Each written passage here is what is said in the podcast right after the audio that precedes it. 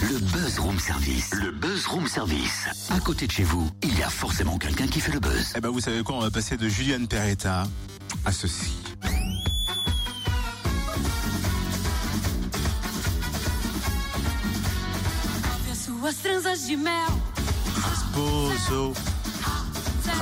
tranças. Je suis pas dans le tempo.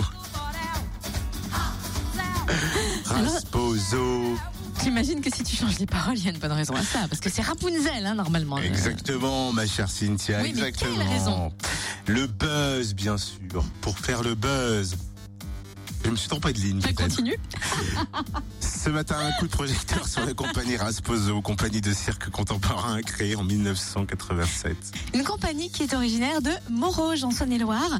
La compagnie installe son chapiteau à la Clette demain, vendredi et samedi pour trois représentations de sa dernière création, La Dévorée, que l'on découvre avec Marie Moliens, directrice artistique de la compagnie. Bonjour. Bonjour. Alors directrice artistique, mais pas seulement. hein. Vous avez euh, commencé par être fil de ferriste. Vous êtes aussi auteur, metteur en scène d'ailleurs sur ce spectacle que vous proposez, La Dévorée. C'est ça, c'est ma deuxième création. C'est mon deuxième spectacle. J'ai- J'ai mis en scène un spectacle qui s'appelle Morsure et qui a été créé en 2013. La compagnie Rasposo, elle existe depuis 1987, c'est ça? Voilà, elle va avoir 30 ans l'année prochaine. Après 20 ans de spectacle de rue, vous revenez sous chapiteau. Les contraintes techniques ne sont pas les mêmes, j'imagine. Quelles sont les différences? Bah, la, la différence, c'est que le, le, chapiteau est complètement adapté au cirque, c'est-à-dire que c'est un outil euh, fait pour faire du cirque.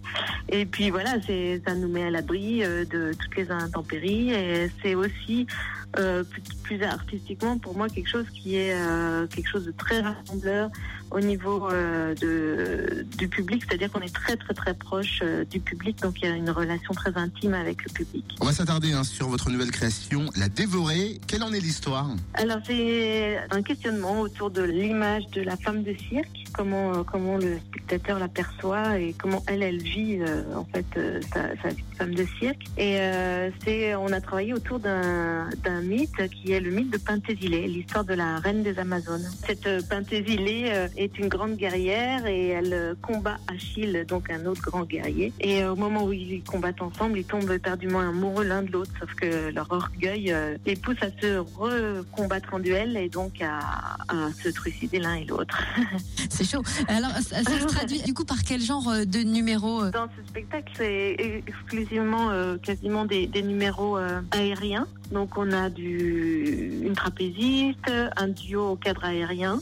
Moi-même, je fais du fil de fer. Donc, et puis on a un garçon qui fait du hula hoop. Toutes ces disciplines ont l'air même de demander une certaine rigueur. Le fil de fer, par exemple, c'est combien d'heures d'entraînement par semaine? Bon, c'est un entraînement régulier. On est, on est, on est assez proche euh, physiquement du travail euh, des, des sportifs de haut niveau. Voilà, c'est un truc euh, rigoureux. Après, voilà, quand on est en création, les rythmes sont pas pareils. Quand on est en tournée, c'est, on a aussi tous les temps de voyage. Donc, c'est difficile de vous donner un, un, un horaire. Et malgré toutes ces années d'expérience, est-ce qu'on a encore le track quand on monte euh, sur le fil? Non, il faut mieux, il faut mieux quand même avoir conscience du risque, puisque de toute façon, il est là. Donc, c'est sécuritaire de, d'en, d'en être conscient.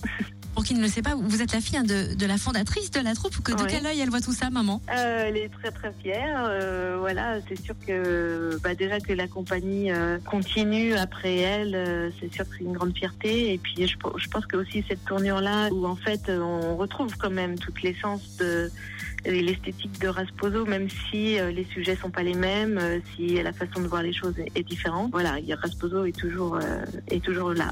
Eh ben merci euh, Marie Moliens, directrice artistique de la compagnie Rasposo. Merci pour cet éternuement, mon cher Charlie.